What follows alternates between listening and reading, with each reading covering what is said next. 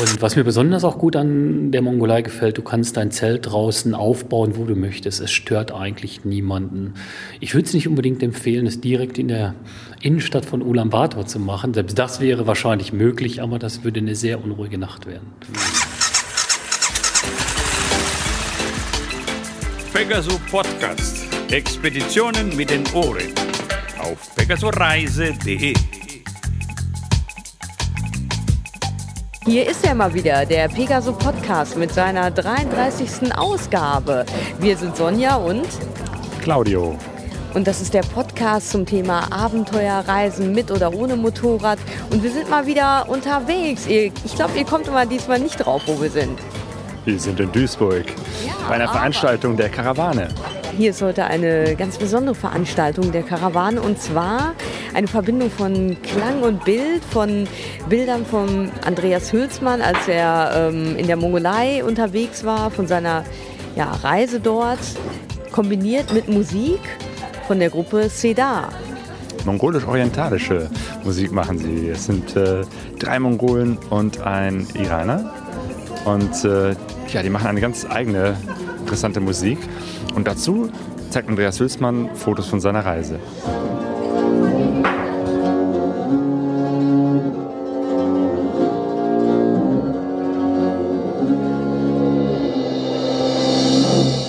Andreas, Ja. vor zwei Jahren warst du das letzte Mal mit Claudia zusammen in der Mongolei.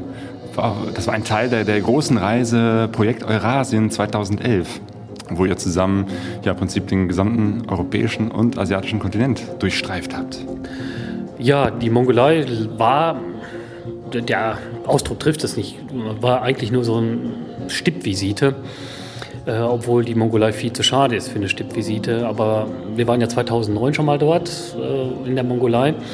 Das Land hat uns so gut gefallen, dass wir gesagt haben, hör mal, wenn wir schon mal in der Ecke sind, dann lass uns doch da auch gleich nochmal vorbeifahren. Und so kam es halt, dass wir bei dieser Eurasien-Geschichte eben halt auch noch einen Abstecher in die Mongolei gemacht haben.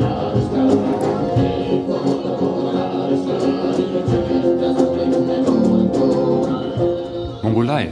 Ähm, ich weiß nicht sehr viel davon, aber was ich so als Bild immer vor Augen habe, ist äh, große, weite Steppenlandschaften. Sieht das da wirklich so aus? Ja, das ist äh, schon enorm. Die, die Weite erschlägt einen. Also das hat schon, ist schon hat dekadente Züge. Äh, die Mongolei ist eines der dünn besiedelsten Länder der Erde.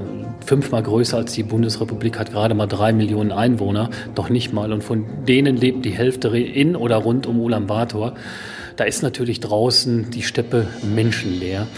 Und was mir besonders auch gut an der Mongolei gefällt, du kannst dein Zelt draußen aufbauen, wo du möchtest. Es stört eigentlich niemanden. Ich würde es nicht unbedingt empfehlen, es direkt in der Innenstadt von Ulaanbaatar zu machen. Selbst das wäre wahrscheinlich möglich, aber das würde eine sehr unruhige Nacht werden.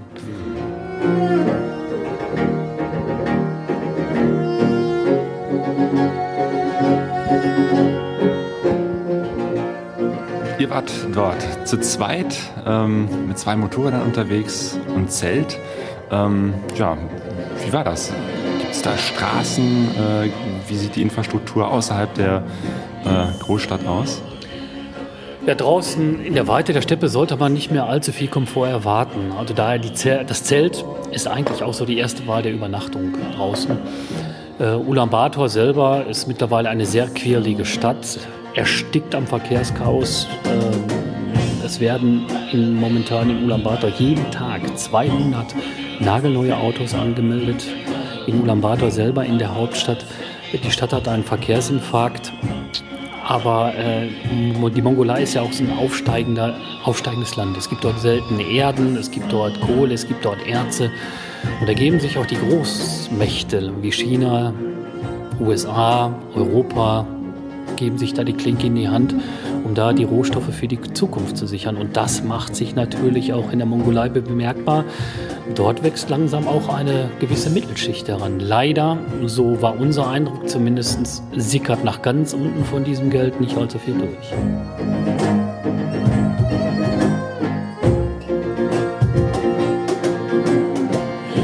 Also Ulaanbaatar ist schon ein Moloch. Die Peace Street, das ist ähm, eigentlich ein Parkplatz. Wir sind vom Westen hereingekommen. Das Oasis, das ist ein Gasthaus, was von einer Deutschen und einem Österreicher geführt wird. Ähm, und wo sich viele Motorradfahrer treffen. Es ist mittlerweile so ein, so ein, so ein Globetrotter-Treffpunkt geworden. Liegt genau am anderen Ende der Stadt. Das sind so 15, maximal 20 Kilometer. Und dafür braucht man, wenn es wirklich dumm läuft und man zur falschen Zeit nach Ulaanbaatar reingeht, vier bis vier Stunden für, dieses, für diese Distanz. Ich sage ja schon, Ulaanbaatar erstickt am Blech. In der Stadt wird gebaut wie blöd, aber drumherum, das ist die ganzen Vororte, das ist was ganz Besonderes. Das ist nicht so wie bei uns Häuser aus Stein gebaut. Da ringsherum stehen Jurten. Ganz, die ganzen Vororte sind aus Jurten. Ähm, also bestehen eben halt aus diesen Steppenzelten. Äh, ab und zu gibt es mal eine Hütte, weil die Landflucht in der Mongolei, die ist wirklich enorm. Die Leute tun alles, um in die Hauptstadt zu kommen, um da ihr Glück zu machen. Das heißt, die wohnen in dieser großen Hauptstadt, aber in Jurten? Die wohnen im Zentrum selber gibt es keine Jurte, aber drumherum ringsrum gibt es riesige Vororte, die nur aus Jurten bestehen. Die Leute tun alles, um nach Ulaanbaatar hineinzukommen, um dort versuchen, Arbeit zu finden. Sie haben meistens ihr Vieh alles verkauft, um eben halt in die Hauptstadt zu ziehen.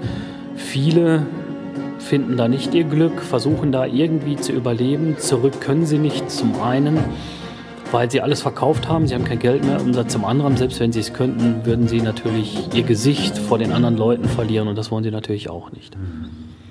Hm. Ja, so eine Jurte, eine echte Gers heißen die, ne? Gers heißen, genau. Gers. Wie sieht das aus, wenn man da reinkommt? Ja, man muss sich erstmal ein bisschen bücken, weil der Eingang ist nicht sehr groß. Und in, in diesem Oasis, in diesem Gasthaus, da hat man die Möglichkeit, man kann dort in einem Zimmer schlafen oder sich auch ein Bett in einer Jurte mieten. Ich kann es nur jedem empfehlen, das mal zu tun. Die können sehr gemütlich sein. Äh, wir hatten mal den Zetzalek, das ist so ein Ort, so circa 700, 800 Kilometer westlich von der Hauptstadt. Sind nach zwei Tagen Regen dort gelandet, haben uns in einem Gärcamp ein Gär gemietet und ähm, da stand so ein kleiner Kanonenofen. Wir waren nass bis auf die Knochen und dank dieses Kanonenofens ist es uns gelungen, innerhalb kürzester Zeit aus diesem gerne Sauna zu machen und da wenigstens nächsten Tags halbwegs trockenen Fußes wieder weiterfahren zu können. Das heißt, da gibt es richtige Betten und einen Ofen, der, weiß ich nicht, mit Holz oder was betrieben wird? Ja, der wird mit allen möglichen betrieben. Manchmal auch mit Jagdung, weil es draußen in der Steppe nichts anderes gibt. Oder man sucht irgendwelche äh, kleinen Hölzer. Oder man hat Kohle, je nachdem. Es wird mit allem befeuert, was brennt draußen in der Steppe. Es gibt dort Betten, klar. Aber so eine Jurte an sich, so ein Gär, ist, muss man sich wie eine Wohnung auch vorstellen. Da gibt es eben halt einen Schlaftrakt, da gibt es einen Wohntrakt, da gibt es einen Kochtrakt. Der ist meistens in der Mitte, weil eben halt das Loch für den Schornstein in der Mitte ist. Und äh, da spielt sich dann das Leben im Sommer ab. Viele Mongolen, die verlassen auch die Stadt oder verlassen ihre Orte, um dann mit ihren Herden halt im Sommer draußen in der Steppe zu übersommern. Also die Tiere suchen sich ihr Futter selber und man folgt mit, der, mit dem Gär von Zeit zu Zeit den Tieren. Wenn ein Gebiet abgegrast ist, packen sie ihre Klamotten, ziehen halt weiter, wo es am besten erscheint, wo das Gras am grünsten ist und dann bleiben sie da wieder einige Zeit. Das heißt, die, die äh, ziehen da nicht nur einzeln als, als Hirten, sondern auch als Familien rum, ne? sind manchmal richtige Clans unterwegs, also es können bis zu vier, fünf Jurten an einem Ort stehen. Es gibt auch manchmal Familien, die haben zwei Jurten, eine Jurte, wo geschlafen wird oder eine Vorratsjurte und in einer anderen Jurte wird gelebt, also das ist dann die Küche und der Wohntrakt und zum Schlafen geht man dann in die anderen Trakt hinein. Das kommt durchaus, äh, ist gar nicht mal so selten, das richtet sich aber auch so ein bisschen nach dem Wohlstand der Familie. Mhm. Das heißt, dann gibt es ärme Familien mit kleineren Jurten und, und reichere? Der Reichtum wird von der Herde bestimmt. Wie viele Ziegen oder Schafe man hat, da kann man natürlich ablesen, wie reich die Menschen sind. Und natürlich gibt es auch wie bei uns, es gibt äh, reichere Hirten und ärmere Hirten. Auch viele Mongolen äh, machen ja auch in Sachen Pferd. Und äh, Pferd ist einmal ein, wer viele Pferde hat, ist sehr reich. Und die Pferde sind natürlich auch ein Prestigemittel. Die sorgen natürlich auch für Ansehen.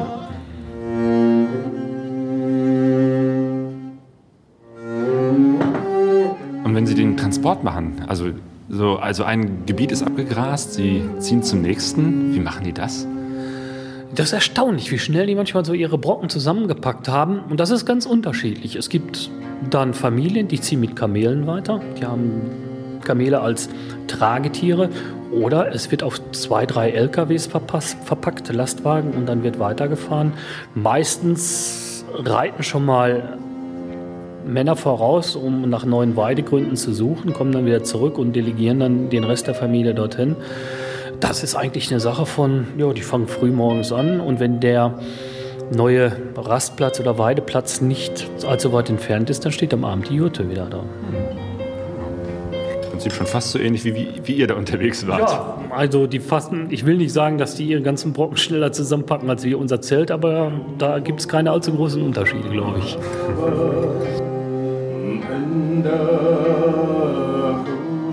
Ach ja, was ich noch gelesen hatte, äh, dass als ihr äh, in die Mon Mongolei gefahren seid, dass es da ein Problem mit, mit der Benzinversorgung gab. Das war 2011 der Fall. Wir hatten schon in Sibirien davon gehört. Zuerst hieß es ja, die haben keinen Diesel.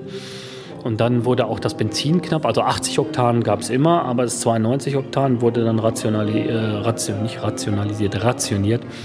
Und äh, wir haben das dann in Ulaanbaatar so ein bisschen recherchiert, mit einigen Leuten gesprochen und das war irgendeine Sache auf allerhöchster politischer Ebene. Da wollte irgendjemand aus Russland etwas haben, was ihm aber irgendjemand in der Mongolei nicht geben wollte. Und dann hat er immer gesagt, gut, damit sich deine Einstellung ändert, drehen wir euch mal kurz den Benzinern ab. Also da kann man schon mal sehen, auf welcher politischen Ebene das so stattgefunden hat.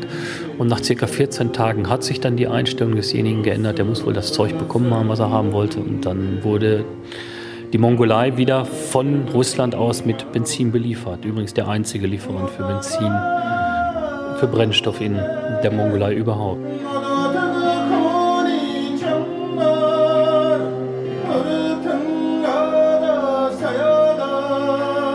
Wie war es für euch? Ihr wart mit dem Motorrad unterwegs und es gab auch zwischendurch äh, Schwierigkeiten. Ich glaube, äh, ein, ein, Radlager war kaputt. Ne? Ja, das hat uns ein bisschen Schwierigkeiten gemacht. Wir haben dann in diesem Oasis halt festgestellt bei der Überprüfung, wir waren ja wollten weiterfahren Richtung Magadan, haben die Motorräder nochmal durchgeschaut, Reifen gewechselt und dabei haben wir festgestellt, dass ein Radlager an der G650 eben halt den kommenden Ereignissen wohl nicht mehr gewachsen wäre.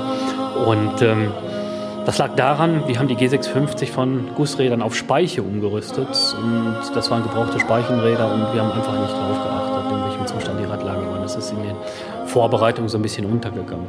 Genau, die Certain gab es ja damals noch gar nicht. Die G650 war relativ neu genau. und ihr wart, glaube ich, auch die Ersten, die das Motorrad erstmal so richtig äh, getestet habt. Ne? Claudia war so eigentlich die Erste, die die G650 sich mal so richtig zur Brust genommen hat. Also die musste schon einiges wegstecken. Sie war dem auch nachher auf der Road of Bones nicht mehr so hundertprozentig gewachsen. Sie ist ja auch für sowas nicht ausgelegt gewesen. Aber sie hat gut durchgehalten. Aber wie gesagt, das Radlager mussten wir dann besorgen. Und ich habe mir so gedacht, Ulaanbaatar 1,5 Millionen Menschen leben da, da wird es ja wohl irgendwie ein Feld-, Wald- und Wiesenlager geben. Der Trick, den wir am Anfang nicht durchschaut hatten, ist, du bekommst in der Mongolei nichts, wenn du in eine Autowerkstatt gehst, du legst die Radlager dahin und sagst, das brauchst du für ein Motorrad. Selbst wenn sie solch ein Radlager haben, würden sie es dir nicht verkaufen, weil sie haben es ja für ein Auto und nicht für ein Motorrad. Und darum bekommt man es nicht. Und selbst als es dort in irgendeiner Vitrine lag, es gibt auch dort Autohäuser, die haben fünf bis sechs, sieben oder acht Stockwerke. Und in jedem Stockwerk gibt es immer, unten sind Federungen, ein Teil Lager, ein Teil Auspuff, ein, eine Etage Räder, was auch immer. Und da gab es eine ganze Etage mit Lager. Und ich habe die passenden Lager in einer Vitrine gesehen. Aber die Dame wollte sie mir nicht verkaufen. Und äh, wenn man dann an dem Tresen steht und sagt, hier, das sind die Lager, haben wir nicht. Und dann darauf zeigt, da sind sie doch. Und die sagt dir dann noch, passt nicht da muss man schon mal etwas energischer werden, um an das Ziel zu kommen, beziehungsweise an die Radlager. Also sie hatte dann ein Radlager, hat sie mir verkauft und das andere sind wir dann beim KTM-Importeur in Ulaanbaatar gewesen. KTM-Importeur in Anführungsstrichen, er hatte zumindest drei neue KTMs da stehen. Äh, und er hat dann aus einer neuen Maschine das Radlager ausgebaut, was wir dann noch brauchten, Wie haben sonst die Maschinen? Du warst mit einer F800 unterwegs. Wie haben die Motorräder insgesamt die Reise überstanden? Also ich kann nur sagen, ich bin mit der F800, mit dem Wartungsaufwand mehr als zufrieden. Einsatz Reifen gewechselt, dreimal Öl gewechselt, viermal Kette gespannt. Weniger kann man, glaube ich, nicht erwarten bei einer Reise von fast 17.000 Kilometer. Also nicht von Gibraltar aus, sondern von Dortmund aus, dort wo wir wohnen. Aber das fand ich schon phänomenal. Und auch die G650, obwohl sie ja für solche Ausflüge nicht so ausgelegt ist, hat das fast klaglos überstanden. Zum Schluss gab es ein bisschen Probleme mit der Kupplung, was aber auch daran lag, dass wir auf der Road of Bones viele Schlammlöcher haben durchfahren müssen und Claudia sehr häufig dort mit schleifender Kupplung halt durchgefahren ist.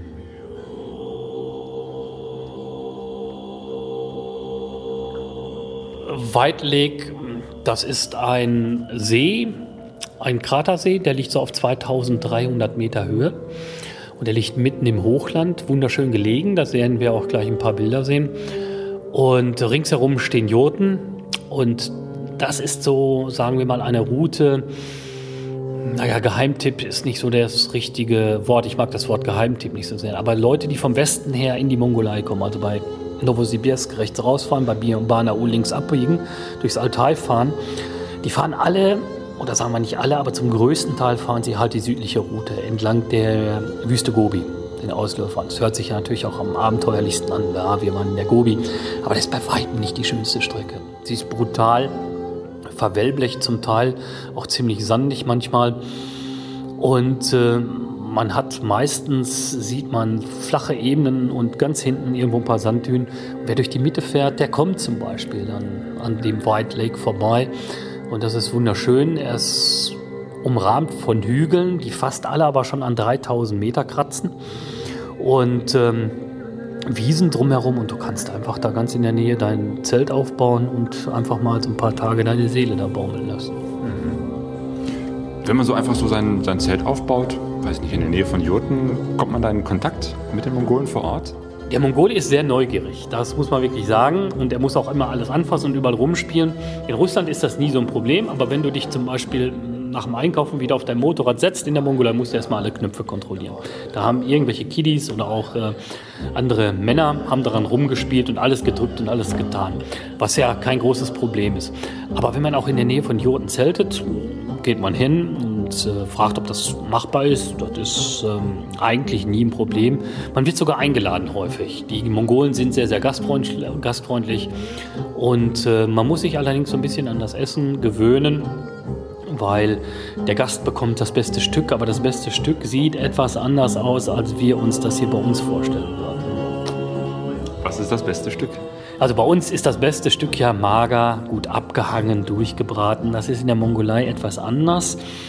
Da gibt es draußen sehr häufig gekochten Hammel. Also der wird nicht gebraten, sondern gekocht und das Fleisch hängt noch alles an den Knochen, Knorpel und Sehnen sind noch dran. Und je fettiger und je sehniger das Stück auch ist, desto mehr ist es natürlich auch, desto höherwertiger ist es auch.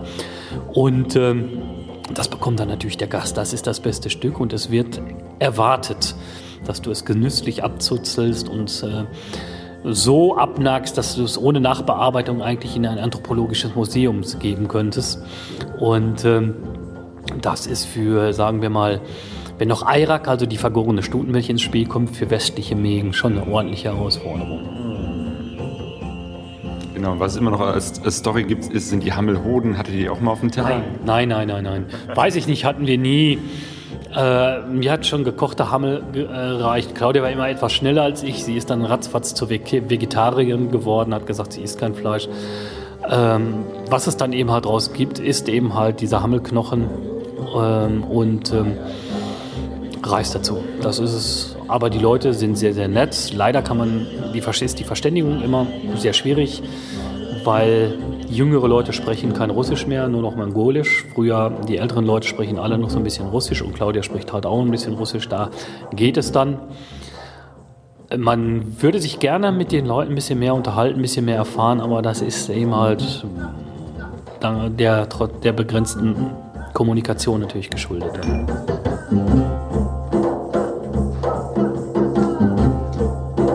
Was ich mir noch aufgeschrieben hatte, was du erwähnt hattest in einem Bericht, war die Hochebene nördlich von Torsonzengel. Ja, das ist Ähm, ja, das war noch so. Wir wollten dort etwas weiter außerhalb von Tostelzengel, da gibt es nachher noch so einen Knotenpunkt, einen Verkehrsknotenpunkt. Das heißt also, es teilt sich da die Straße, geht in vier Richtungen. Und wenn dort nicht eben ein paar Häuser gestanden hätten mit einem Café und der Wirt uns in die richtige Richtung gelotst hätte, wären wir prompt auf den falschen Weg gegangen, weil das in die Hochebene hinein sah wirklich aus wie ein Feldweg, der kaum befahren wird. Das war eine fantastische Hochebene. Gut, dass wir vorbereitet waren, das kann ich auch nur jedem empfehlen, weil nicht jeder Ort, der auf einer Landkarte eingezeichnet ist, in der Mongolei entpuppt sich dann auch als solches, als solcher. Meistens sind es dann drei, vier Häuser, Tankstellen gibt es schon, wenn überhaupt seit ewigen Zeiten sind sie dann geschlossen. Und äh, wir hatten den Tossungsfinger Gott sei Dank auch Vorräte aufgefüllt und die Tanks aufgefüllt, sodass wir dann über diese riesige Hochebene kamen. Und die war auch sehr, für mongolische Verhältnisse, sehr, sehr verlassen. Die war auch so auf zweieinhalbtausend Meter. Man hat in der Ferne noch mal so einige Jurten gesehen, aber an dem Pistenrand selber standen sehr wenige. Das war auch nicht mehr so ein Grasland, wie man es so von der Steppe her kennt, weil es war schon, ging schon eher so Richtung Halbwüste rüber. Es war sehr staubig, es war ein sehr trockenes Gebiet und die Vegetation war doch mehr als störend.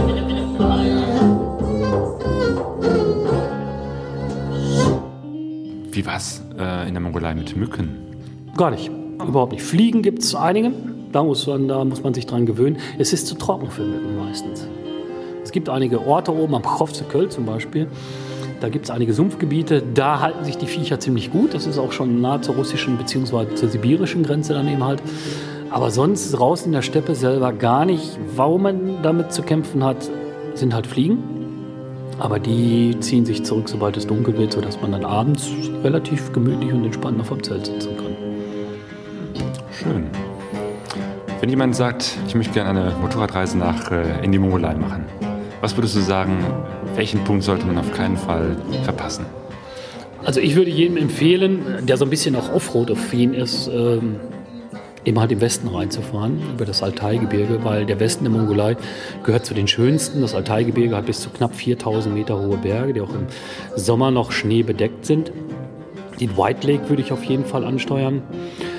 Ich würde auch nochmal einen Abstecher in die Wüste Gobi auf jeden Fall machen und Erdenesu, das größte Kloster, ungefähr 150 Kilometer westlich von Ulaanbaatar liegt das, sollte man auch nicht verpassen. Ein Kloster? Ein Kloster, ja. Äh, die Klöster haben eine relativ traurige Geschichte, als 1921 eben halt die Revolution in der Mongolei war.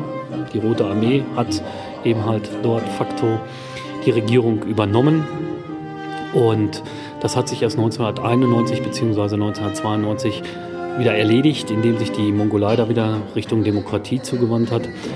Hatten Klöster kein leichtes Leben, beziehungsweise die Mönche, die darin lebten, hatten es nicht einfach. Sie wurden vertrieben. Religion war. Was für eine Religion war das? Buddhismus. Die, die Mönche wurden dort vertrieben. Der Sozialismus duldet keine zweite Religion neben sich. Viele Klöster wurden zerstört. Mönche wurden auch umgebracht. Aber seitdem eben halt sich wieder so demokratische Züge in der Mongolei etabliert haben, werden viele Klöster auch wieder belebt. Und Erdenesu ist das größte Kloster in der Mongolei, auch das älteste, aufgebaut aus den Ruinen von Karokin, der ehemaligen Hauptstadt. Ulaanbaatar war ja nicht immer Hauptstadt, noch gebaut von Genghis Khan. Und äh, dieses Kloster ist mittlerweile so eines der haupttouristischen Attraktionen. Merkt man auch daran, dass es von Ulaanbaatar mittlerweile dorthin eine Asphaltstraße gibt, was nicht sehr häufig vorkommt in der Mongolei. Und es ist wirklich sehenswert, das riesige Kloster. Allein schon die Außenmauern, die abgeschirmten, die diese Klosterinnenanlage dann umgeben, das ist schon imposant. Schön. Also Mongolei ist auf jeden Fall eine Reise wert. Ja, auf jeden Fall. Meine zweite Frage wäre auf jeden Fall, äh, wie lange hast du Zeit, dahin zu fahren? Obwohl es gibt mittlerweile Möglichkeiten, relativ schnell die Motorräder entweder aus dem Zoll raus oder wieder in den Zoll reinzubekommen, von äh, Ulaanbaatar zurück, wenn man dort ist. Man kann sich in diesem Oasis halt eine Kiste bestellen.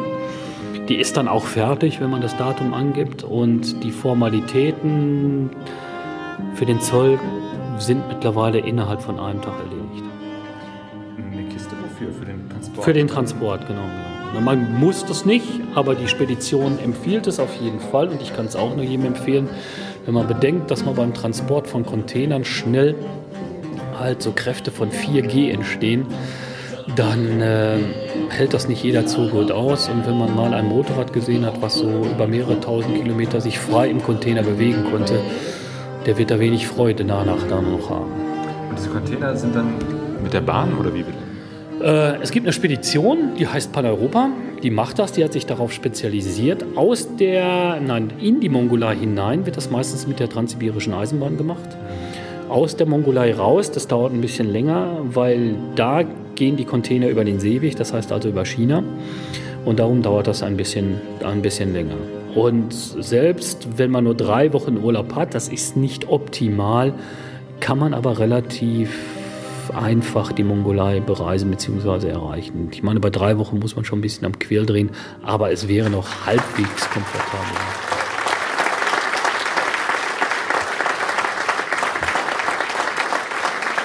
Ja, der erste Teil der Präsentation liegt jetzt hinter uns. Es ist jetzt gerade Pause. Ähm, und wir wollen jetzt mal in die Jurte gehen, ne, Claudio? Ja, die Karawane hat ihre original äh, mongolische Jurte aufgebaut. Die haben sich, äh, ich weiß, muss ich mal fragen, wo die die überhaupt herhaben. Mhm. Eine echte mongolische Jurte, die ist jetzt hier auf der Bühne aufgebaut. Ähm, die Band spielt vor dieser Jurte. Und in der Jurte, da gibt es wohl auch was zu essen, sind Bücher, sind mhm. Sachen zum, zum Angucken. Schauen wir mal rein. So, jetzt geht's ab in die Jurte. Wir müssen uns hier bücken. Selbst für meine Verhältnisse ist der Einstieg sehr, sehr tief. Und der Heinz ist mal wieder dabei. Und jetzt hat er sich nämlich doch den Kopf gestoßen. Ich dachte, er achtet er, drauf. Ne? Ja, ich nicht. Dagegen. Hast du gesehen, wie sauber ich jetzt hier eingestiegen bin? Also, jetzt haben wir. Deswegen hast du dein erste Hilfetäschchen hier für die ganzen genau. Leute, die sich hier den Kopf Alle stoßen. Hier ne? Pflaster, ne? Entweder vorne oder ja. So, jetzt haben wir einen Bücherstand und ganz viele tolle Sachen.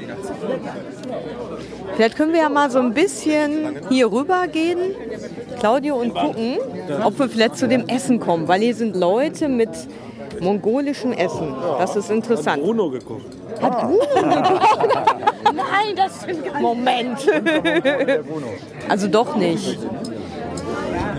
Also mit Fleisch. Mit Fleisch. Oh, Entschuldigung. Bruno, jetzt muss ich hier gucken. Du hast mongolisch gekocht? Ich habe nicht mongolisch gekocht, ich schenke nur mongolisch aus. Ach so. Die Küche vom Grammatikow hat mongolisch gekocht. Und ich glaube, den Leuten schmeckt es auch. Weißt du, was das ist, Bruno? Das, das sind Teigtaschen, sehr viel Gemüse mit dabei, aber auch mit einer Fleischfüllung. Aha. Claudio, versuch das doch mal. Oh ja, gerne. Man muss sich das jetzt vorstellen, wir stehen in dieser Jurte, die ist so ungefähr, was hat die wohl für einen Durchmesser? Ich weiß es nicht. Also auf jeden Fall ist das ja alles hier sehr eng und wir gehen jetzt wie in so einem Rundgang essend. Claudio isst jetzt gerade. Ist ja lecker. Claudio, wie schmeckt's? Ja? ja? Sehr gut? Mhm. Gemüse, Paprika, Teigtaschen. Kann ich nicht alles so identifizieren, was drin ist. Mhm. Hm, obwohl sehr asiatisch so. Mhm. Könnte jetzt auch vom Chinamann sein, aber anders gewürzt.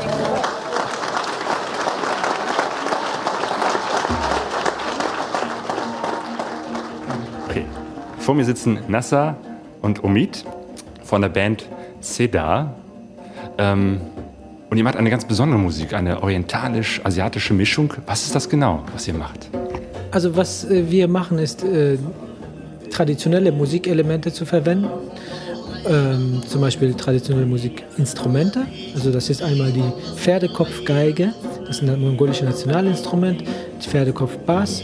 Dann ähm, ähm, ein Oboe, auch ein mongolisches Instrument, ein Dombra, ein gezupftes Zweiseiteninstrument, was in Kasachstan Mongolei, äh, Westmongolei zu Hause ist. Und äh, meine Wenigkeit, hm, ich spiele hm, Gitarre und Percussion und bringe sozusagen die orientalische Farbe rein. Äh, Nassar, was spielst du für Instrumente? Ja, ich spiele, ich spiele mongolische Geige und äh, mongolische Hoboi und Gesang. Genau, über die Mongolei und die mongolische Musik weiß ich nicht so viel, aber äh, was bekannt ist, äh, ist diese typische Art zu singen, Oberton- und Untertongesang. Ähm, was ist das eigentlich genau für eine Art zu singen? Das ist eine sehr, äh, sind sehr alte Gesangstechniken. Es geht immer darum, also wir verwenden drei Gesangstechniken. Techniken grob. Es geht darum, äh, zweistimmig zu singen. Also das ist sehr, ähm, eine Gesangstechnik ist sehr mongolische, äh, kann man sagen, eine mongolische Tradition, heißt Kehlgesang. Da kann Nasser mal ein kurzes Beispiel geben. Ja, wie klingt das denn?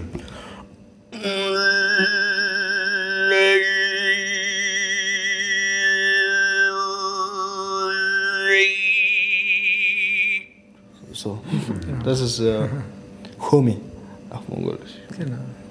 Homid heißt das. Ah, nicht Homi schlecht. oder übersetzt eben vielleicht Ja. Kehlgesang. Ja. Und dann gibt es halt noch den Untertongesang. Da äh, äh, benutzt man die Stimmbänder. Und da geht es eben auch darum, zweistimmig zu singen.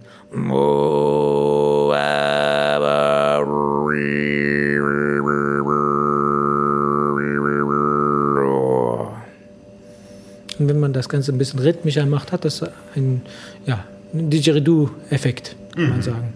Stimmt, klingt auch so ein bisschen wie Didgeridoo. Ähm, und wie seid, habt ihr euch kennengelernt und seid dazu gekommen, jetzt unterschiedliche Musikstile in dieser Art und Weise zu mischen? Ja, wir haben uns vor sieben, acht Jahren kennengelernt. ein Fest, Musikfestival, ja. Ja, und ja, da wir nicht jetzt ganz traditionelle äh, Wege gehen wollten, weil wir das schon vorher alles gemacht hatten, wollten wir neue Musikstile. Neue Wege, also. Ja, viel gemischte Musik. Das heißt, ihr kombiniert traditionelle Musik mit eigener Musik? Rock, Pop, Funk sehr gerne, Jazz. Also unsere neue CD heißt New Ways und da haben wir wirklich viele Funk-Rock-Elemente drin auch. Mhm. Aber wir haben auch eine CD, die sehr, sagen wir mal, eher traditioneller gestrickt ist. Also wir haben drei CDs, die sind alle ganz unterschiedlich. Seit wann gibt es euch und seit wann macht ihr Musik? Seit 2009. Ja, seit vier Jahren ungefähr. Und äh, seitdem sind wir auch wirklich nur am Schaffen. Also 80 Konzerte im äh, Jahr und äh, also total ganze Zeit voll busy damit. Okay. Ähm, worum geht es in euren Liedern, in euren Texten? Ja, das ist äh, viele Unterschiede, auch traditionelle mongolische Lied auch. Und wir auch äh, selbst schreiben, das Thema ist Liebe und Natur. und, Pferde. Ja, Pferde, ja genau, Unsere Pferde. verstorbenen Papas haben wir ein Ja, Lied ja. gewidmet. Ja, gibt's viele. Alltägliche Themen kann man sagen. Ja, genau. Genau, äh, und was ich auch über die Mongolei zumindest gehört habe, ist, äh, dass äh, Mongolen unheimlich gute Reiter sind, Pferdenarren sind. Ist das richtig? Ja, wir sind äh, Reitenvolk. Ja. Pferd ist unsere heiligste Tier. Daher kommt es dann auch in der Musik drin vor. Ja. Man hört echt in ein paar Liedern einfach den Pferderhythmus auch schon raus. Wir haben auch ein Stück, das heißt Black Beauty, ein heißt Unique Horse. Also da ist wirklich auch, da geht es auch um die Geschichte eines Pferdes. Okay, und was wird heute Abend das Programm sein? Was werdet ihr heute Abend so spielen? Also gut, da, heute ist auch das Thema Mongolei mit hier eine schöne Jurte aufgebaut und so. Werden wir auch schon zusehen, dass wir aus unserem Programm mehr so natürlich die Fragen spielen. Jo, ich bin sehr gespannt. Ähm, ich sage erstmal euch beiden vielen Dank. Was heißt vielen Dank auf Mongolisch? Baila. Baila? Okay, Baila. Und äh, was heißt gute Reise? Sanyawara. Senora? Dann äh, sage ich euch beiden vielen Dank für das Interview. Äh, wie war das noch? Baila. Alles klar.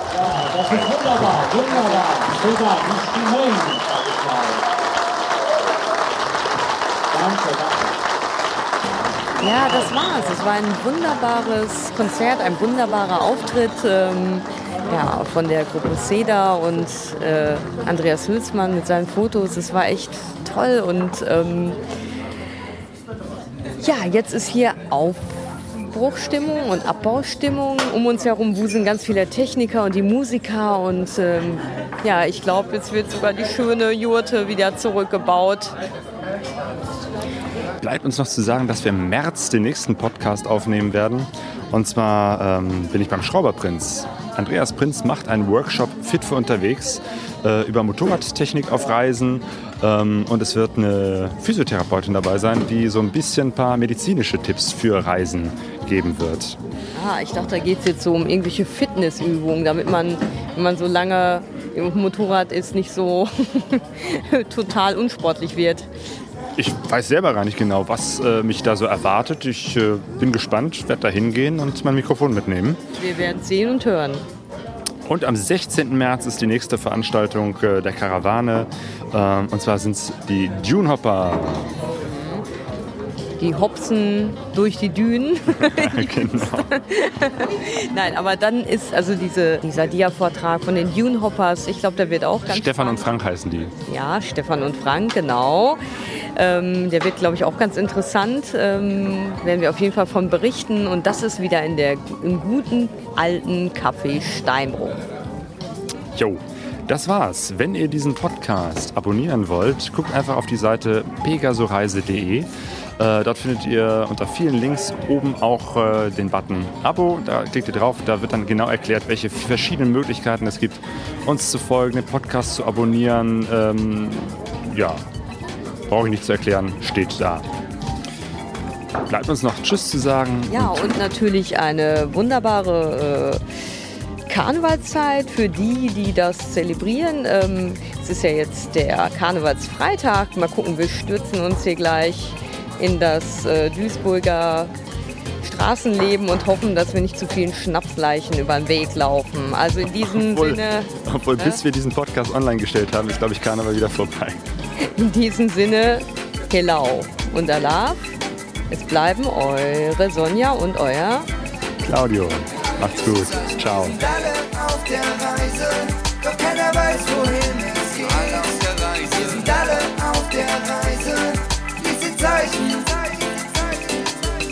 alle auf der Reise, alle auf der Suche, die Sehnsucht ist unser Motor. Wir kennen uns nicht. pegasoreise.de